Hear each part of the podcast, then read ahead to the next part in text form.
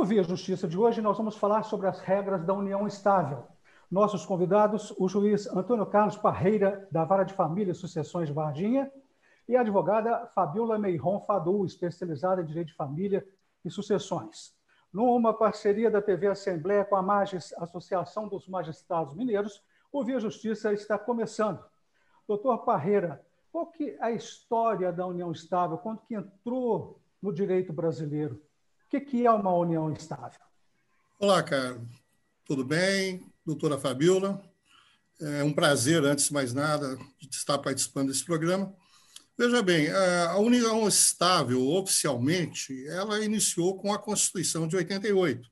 Antes dela, existiam algumas decisões judiciais admitindo né, certos benefícios aos companheiros, que na época eram tratados mais como concubinos. Mas, oficialmente, a Constituição de 88 é que deu início à chamada União Estável. Posteriormente, é, vieram algumas leis, a primeira delas é, regulamentando é, basicamente a pensão alimentícia entre os companheiros, e posteriormente veio a regulamentação. Qual é a diferença com o casamento, doutora Fabiola? Bom, é, eu, eu, costumo dizer que para facilitar o entendimento, né, a união estável, para mim, seria praticamente um casamento sem a formalização, sem os proclamas, sem habilitação em cartório, sem a, aquela cerimônia. É uma comunhão de proposta, é a vida em comum, é, é, o respeito, a fidelidade, aquilo tudo que tem no casamento, menos é, a formalização, a regulamentação passada em cartório. Seria basicamente isso é, para a gente dar uma, um entendimento é, mais assim simples, né? Mas, doutora Fabiola, uma pessoa casada pode é, constituir união estável no caso de é, famílias simultâneas? Essa questão é muito interessante, sabe? Primeiro, boa, bom, olá para todos, né? Mas essa questão é muito interessante e nós estamos vendo aí recentemente várias decisões muito inovadoras nesse sentido. É, na verdade, quando é, a gente tem com o Código de 2002, ele trouxe essa previsão de uma forma, inclusive, expressa. É, há um artigo dizendo especificamente, literalmente, que é, aquelas pessoas casadas mas que estiverem em uma situação de separação de fato, estão aptas a constituir uma união estável o que está acontecendo ultimamente, que está surgindo assim de uma maneira assim muito inovadora, é se admitir em casos muito específicos a ocorrência de uniões estáveis simultâneas, é, né, duas uniões estáveis, ou uma união estável e um casamento simultâneo.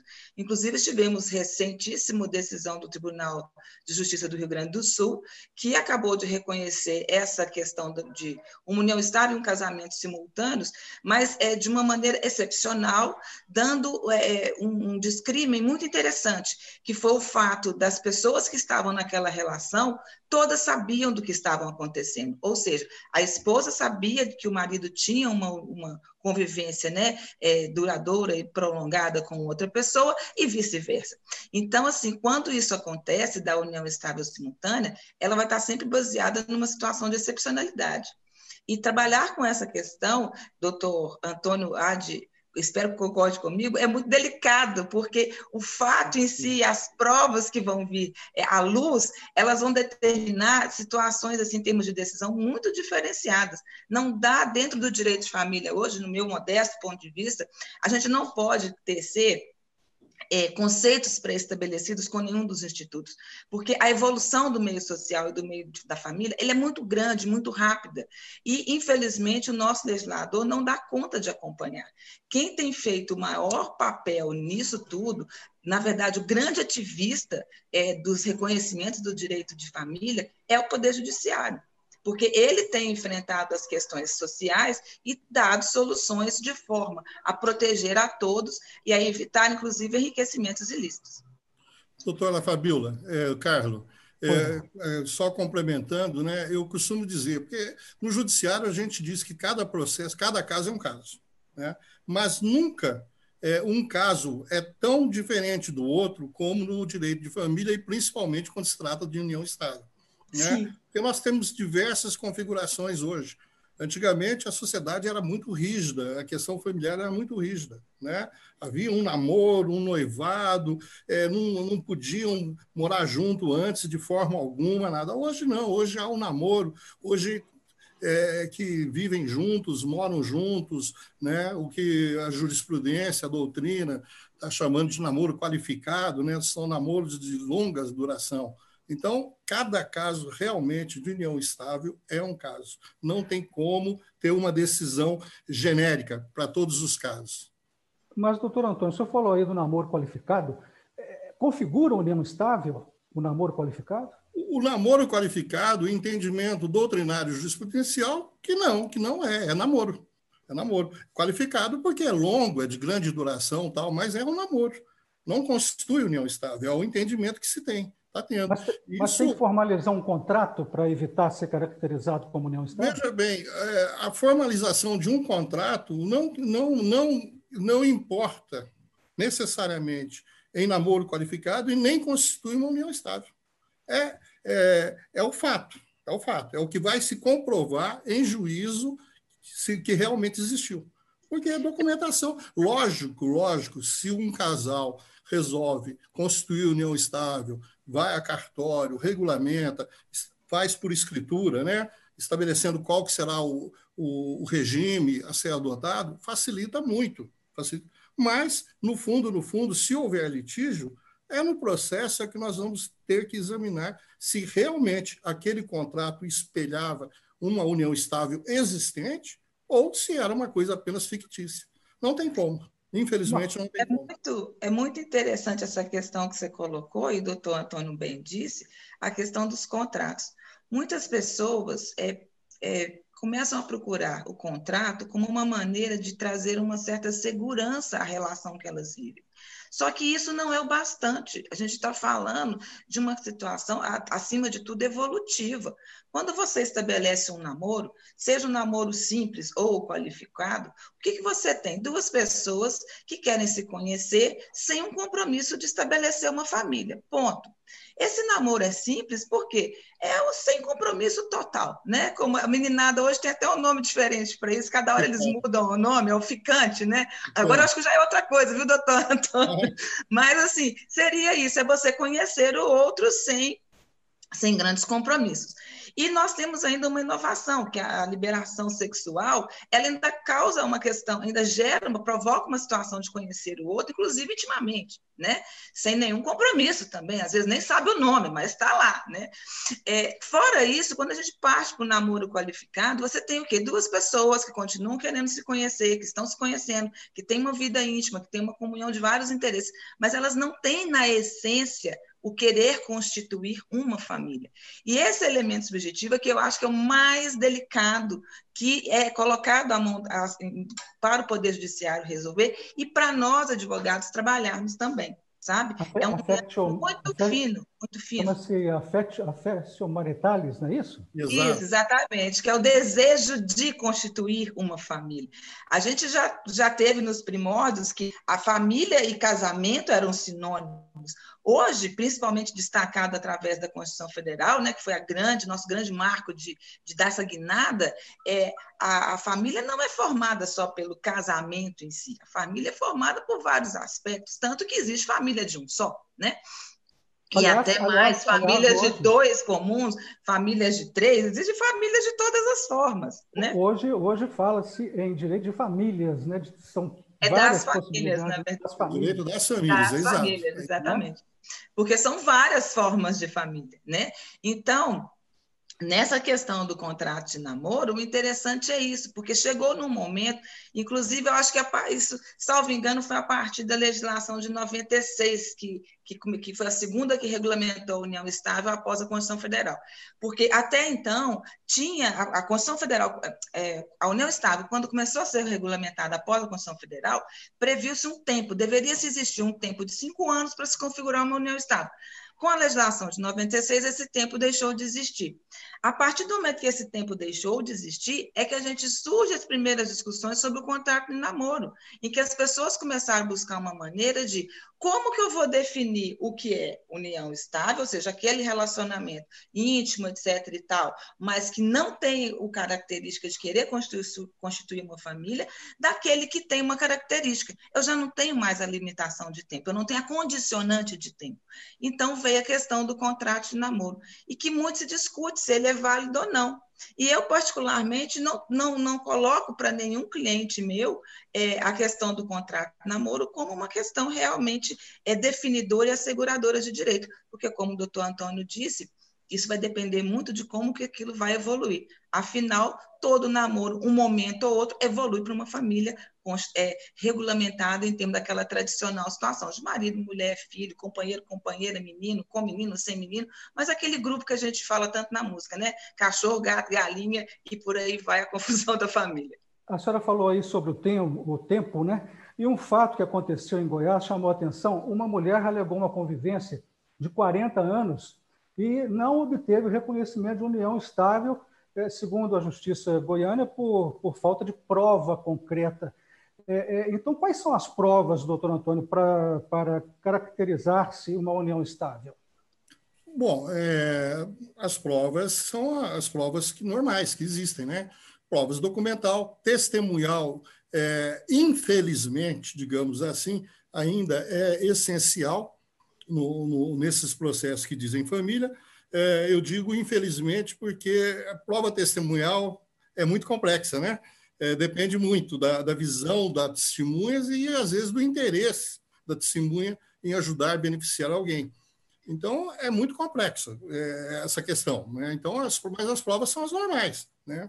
Agora, o que nós temos que descobrir é se houve a situação presente ou é para o futuro. Porque a união estável é o casamento. Como eu disse, é o casamento não formalizado. Existe, é o atual. Né? Namoro qualificado é uma coisa para o futuro. Eles querem no futuro, pretendem no futuro. Né? O, essa decisão de Goiás não é novidade. Em 2015, o STJ, numa decisão brilhante relatada pelo ministro Marco Aurélio Belucci, já tinha fixado sobre isso um casal que viveu, eles viveram juntos dois anos, moraram no exterior, tudo, e o STJ entendeu, né, depois da justiça em primeira instância e no tribunal, segunda instância, entenderem que existia uma união estável, o STJ entendeu que não havia, que o que havia era um namoro qualificado. Né? Então, vai depender, como eu disse, cada caso é um caso. Há dados estatísticos sobre dissolução de união estável, como acontece com o divórcio? Olha, eu não tenho, não sei te responder isso, sinceramente, porque é, a união estável, e se esses dados existirem, até que ponto que eles são fidedignos? Porque como a união estável é fundada num fato, há muitas uniões estáveis que terminam sem nenhuma interferência do Poder Judiciário, né? É, na verdade, a gente só vai ter a discussão da união estável batendo as portas do Judiciário quando a gente tem disputas que os próprios casais não conseguem resolver e principalmente disputas patrimoniais. Fora isso, a união, se a união estável se estabelecer apenas no campo do afeto, né, das pessoas que passam a viver como marido e mulher fossem, mas não têm filhos e não tem nenhum patrimônio dividido, isso a gente nem fica sabendo. Muito difícil de se saber disso. Então, assim, essa questão ela é complicada. Mas é, eu acredito que o que mais temos hoje são situações das pessoas se conhecendo, sabe? E é, é uma característica interessante porque o brasileiro, em geral, ele não tem muito hábito de procurar se informar de forma preventiva. Mas essa, essa, esse perfil do brasileiro tem mudado muito. As pessoas têm começado a procurar os escritórios de advocacia, para se inteirar de como que funcionam as questões, as questões familiares, as questões que envolvem as uniões, as questões que envolvem o direito sucessório, até porque é, a gente depois do código da mudança do Código Civil de 2002, a gente teve o direito sucessório se entrelaçando de uma maneira absurda com o direito de família. Então, começar a mudar essa filosofia de deixar para resolver os problemas de família depois que eles acontecem é uma realidade. Sabe? Então, cada dia as coisas vêm se aprimorando. E é, também depois que houve a questão do julgamento que o artigo 1790 é inconstitucional e que acabou na prática por igualar a união estável a casamento, é, as pessoas é, têm dado muita opção por casar. Porque quando você tem um papel, você diminui um problema. A união estável é um fato. Se ela é um fato, eu vou ter que transformar esse fato num mundo jurídico. Então, para que eu vou perder tempo com isso se eu vou ter o mesmo reflexo? Então, tem, tem tido muito, é, muita é, formalização dessas uniões estáveis, a partir do momento que realmente o casal entende que está vivendo numa entidade familiar. Mas, doutor Antônio, é preferível fazer por contrato particular ou por escritura pública a união estável? Bom, é, se for formalizar, é preferível, sempre é preferível a escritura pública, né? Qualquer instrumentalização de qualquer contrato, por escritura pública tem a segurança jurídica de você ter é, pelo menos a, publicidade e, a, e, e, o controle, né, o registro, o arquivamento para o futuro, se necessário. Um documento particular pode ser destruído a qualquer tempo, rasgado, né, é, tacado fogo, jogado fora, então se perde. Né? Já o instrumento público, a tendência é perpetuar. Então, é, se tiver que fazer, é preferível. Agora, com o que a doutora Fabiola disse, e, e muito, é, muito bem abordado, é que hoje, até alguns casais estão preferindo contrair o casamento, casar, realmente formalizar, que, que de fato vai evitar, vão, os casamentos vão evitar muitas discussões na justiça. Porque na, na questão do casamento, nós temos já definido o que é direito, o que não é, tal, não, não tem que se perquirir se realmente existiu a união estável ou não, ou se foi um namoro qualificado, né? Não vai ter essa discussão mais. E é uma questão, doutora Fabiola, que parece que a mulher que está em união estável não tem mesmo, os mesmos direitos que a mulher casada, é isso? Não, isso tudo acabou, graças a Deus. Quando se fala união estável ou casamento, é a mesma coisa, em termos de entidade familiar. A diferença que você vai ter de uma coisa para outra é apenas que uma você parte do conceito pré-estabelecido que existe. Se você casou, você tem um papel que fala que você está naquela entidade familiar, que você vive uma entidade familiar. Se você está numa união estável, você, teoricamente, você vai ter que demonstrar juridicamente o fato para depois ter reconhecido aquela entidade é, familiar para efeito das questões é, práticas, né, patrimoniais e assistenciais. E, e, isso acabou sendo muito interessante, porque, veja bem, na verdade, se eu falo de união estável, eu estou falando de uma relação que é fática. Fática porque, em tese, aqueles, aqueles integrantes optaram por estabelecer de uma maneira fática. Eles não querem trabalhar na seara de uma regulamentação imposta pelo Estado nem por isso o Estado vai deixar de reconhecer o direito deles. Ponto. A partir do momento que eu elevo a união estável a uma condição de ter que ter algum papel, algum documento, algum registro, alguma escritura, seja o que for, eu começo, em certa forma, a descaracterizar a essência dela. E com isso começa a correr o risco de, de repente, de, uma, de regredir um pouco no direito que isso já que nós tivemos reconhecido desse, dessa forma de relacionamento é, no mundo jurídico. Tá? Então, isso é uma coisa importante. União, união estável e casamento são iguais. A diferença é que uma você vai ter, uma você já está pré-provada e a outra você vai ter que demonstrar. Ponto. Aliás, ah. aliás, doutora Fabiola, né? desculpe interrompendo a senhora, é, o legislador no Código Civil, ao regulamentar a união estável no Código Civil, ele acabou regredindo. Ele foi a, o que veio, né, piorou a situação que existia na Lei 9.278, né? É, principalmente na questão do direito sucessório, onde estabeleceu-se um artigo que foi aquele artigo declarado inconstitucional pelo Supremo, que era o 1790, se não me engano, é, esse mesmo, né? que atribuía ao companheiro uma participação na herança, não era, não era herdeiro, não era nada. Né? O Supremo, em boa hora, acabou com isso, não há discussão, é, os direitos são iguais, o direito da companheira, do companheiro é o mesmo do cônjuge, não há, não há que se questionar. Então, isso é uma prova que toda vez que o que a doutora Fabiola disse, toda vez que se quer regulamentar a união estável, né, acaba se regredindo. porque, na verdade, a união estável é uma situação de fato em que os casais opinaram por não ter regulamentação, a não ser né, o, entre eles próprios. Né? Doutora Fabiola, algum caso interessante que a senhora possa contar aí sobre a união estável? O que está predominando nesse momento? O menino tem tanto caso interessante de união estável, cada um mais maluco que o outro, para te falar a verdade. Bom, deixa eu ver. Tive um caso que interessante, já tem alguns anos, e na época foi muito difícil de trabalhar com esse caso, porque aí entra exatamente na questão da prova, né? Que foi um caso de um senhor é, casado há muitos anos, senhor, um casal de idade, 80 anos, o marido e 80 anos a esposa.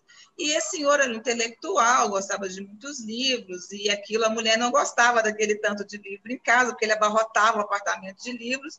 Então, ele tinha um outro apartamento, que era dele, que ele estabeleceu um apartamento que virou uma grande biblioteca. Era, só tinha livros nesse apartamento, uma cama de solteiro, onde ele cochilava depois do almoço, e ele tinha, tinha a família contratou uma pessoa para cuidar dele, fazer o almoço e tal, porque ele saía de manhã, ia para o escritório, né, que era o apartamento, ficava lá o dia inteiro, cochilava depois do almoço, quando era três e pouca, quatro horas, ele voltava para casa. Quando esse senhor faleceu, é, essa cuidadora entrou pedindo reconhecimento de união estável. E foi uma situação muito complicada, porque, inclusive, veja bem, ela estava cuidando dele no escritório, onde ele guardava todos os documentos, no escritório. Então, até mesmo vários documentos desapareceram. E foi um processo muito tormentoso em que a, a, a prova foi, foi difícil para todos os lados. Porque até mesmo para a mulher, que é a esposa, né, que está vivendo, que não tem um, uma história é, familiar que não tem interferência no relacionamento exterior, é difícil você provar. Como você prova que você está casado? É muito ela difícil. Consegui, ela conseguiu? Conseguiu, conseguiu. Nós conseguimos ah, demonstrar, conseguiu. conseguimos demonstrar que a cuidadora realmente estava é, é, é tentando se é, né, de uma situação de uma forma indevida. E aí, eu até peço licença para voltar um pouquinho e te falar o seguinte: apesar da união estável ser uma questão que é eminentemente fática, é produtivo também algum tipo de ordem na coisa. Porque, infelizmente, muitas fraudes acontecem, muito oportunismo acontece, sabe? E é, eu sempre falo que um grande é, indicativo das, das questões relacionadas à união estável está é, no direito previdenciário. O direito previdenciário, muito antes de chegar ao direito de família, ele já começa a regulamentar, a identificar várias questões que depois vão desaguar dentro dos direitos do direito de família. Nesse aspecto, inclusive, é, teve uma uma alteração da legislação previdenciária em 2015, que ela trouxe para dentro do texto que regula, regulamenta as questões de direito previdenciário, esse habitual, como né, nosso direito público, né, reconhecendo que a constatação de fraude, fraude na alegação de união estável, ela enseja a perda da, do, do, eventual benefício de pensão por morte concedido. Isso é muito importante em termos de trazer a positivação do elemento fraude. Sabe? É uma questão muito importante e a gente tem isso todo dia. É, inclusive, uhum. estou agora com um caso também recente exatamente disso. É, a pessoa, na verdade, é uma, era uma inquilina é, da, do, falecido, né? Essa, no caso, é pós-mortem também, é discussão de reconhecimento pós-morte. Ela é inquilina da pessoa que faleceu e, em cima disso, ela está tentando é, usar esse argumento para caracterizar uma união estável. Como só para deixar, deixar, claro, aquela, aquela anterior do, do senhor que estava no escritório, ela não conseguiu não, não conseguiu. Nós provamos que é? não, não havia, que era apenas um, uma relação de, de cuidadora. Foi Entendi. até muito interessante porque ela foi além de demonstrar que existia algum relacionamento afetivo. Nós conseguimos na ação demonstrar que era apenas um relacionamento de, de prestação de serviço. Porque, em geral, quando você tem discussão de simultaneidade, de casamento com união estável ou de duas uniões estáveis, acaba sendo sempre muito comum colocar, olha, tinham dois relacionamentos, só que um configura uma entidade protegida pelo direito de família e o outro não. É, então, assim, o que inclusive gera muito sofrimento, né, para aquele que realmente é o, digamos assim, que está ali dentro do direito de família. A gente está chegando ao final do programa, infelizmente. Eu pediria agora ao senhor e à senhora para que fizessem as considerações finais de uma forma mais sucinta. Doutor Antônio Carlos. Bom, é, eu antes quero agradecer né, mais uma vez a participação e, e quero dizer que a união estável, né, o, o grande diferenciador da união estável, para mim, do namoro, do namoro qualificado, é o que os tribunais têm entendido a partir da decisão do STJ, né, que é o estado presente, o momento presente, onde é, a, o casal convive de certa forma com todos aqueles requisitos do casamento, só não formalizado, né, com aparência externa de casamento, de casados, mas no momento atual. Ao passo que o namoro, o namoro qualificado, é uma coisa para o futuro, eles estão projetando para o futuro. Né? E vai depender, logicamente, de cada caso, é, do exame das provas né, produzidas em cada processo. Senhora, agora, doutora Fabiola, considerações finais. Olha, agradeço muito a oportunidade, foi muito importante esse momento, né? E eu sou a defensora assídua de que é preciso mudar é, conceitos no nosso país. É preciso que as pessoas tenham é, ânimo de procurar informações preventivamente. Não adianta a gente ficar deixando para o advogado ou para o Poder Judiciário decidir sobre vida do que a gente viveu. A gente precisa se informar. Informar, ter informação, não quer dizer que se ama mais ou que se ama menos. Não quer dizer que se é frio porque se está tratando ou buscando informações do que, que significa cada situação. Né? Então, deixo aqui realmente essa mensagem. Busquem informação. É, uma consulta ao advogado não é tão cara assim, não, viu, gente? É mais barata do que pagar o advogado depois e vai facilitar muito. No, quando chega, todo conflito, quando chega às portas do judiciário, é sempre um tormento. Ninguém vai encontrar solução vão sempre encontrar decisões, e decisões nunca vai agradar nenhuma das partes. Então, busquem os advogados, busquem se informar, a, é, permitam a questão da seara da prevenção. E, acima de tudo, eu quero deixar aqui muito é, claro e registrado o meu agradecimento ao Poder Judiciário, porque, na verdade, nas relações de família, quem é a mola propulsora é, do direito das pessoas, do reconhecimento, da vedação ao enriquecimento ilícito e da extirpação das injustiças é o Poder Judiciário, porque, infelizmente, o nosso legislativo não dá conta de acompanhar a evolução e esse papel tem sido feito pelo Poder Judiciário e pelos nossos maravilhosos juízes, dentre eles, doutor Antônio, que está bem representando aqui Obrigado. essa instituição. Muito obrigada. Muito obrigado à senhora, muito obrigado ao senhor pelas participações. O Via Justiça de hoje termina aqui. Nós conversamos com o juiz Antônio Carlos Parreira, de Varginha, e com a advogada Fabiola Meiron Fadu. O Via Justiça é uma parceria da TV Assembleia com a Magis, Associação dos Magistrados Mineiros. Obrigado por sua audiência. Até o nosso próximo encontro.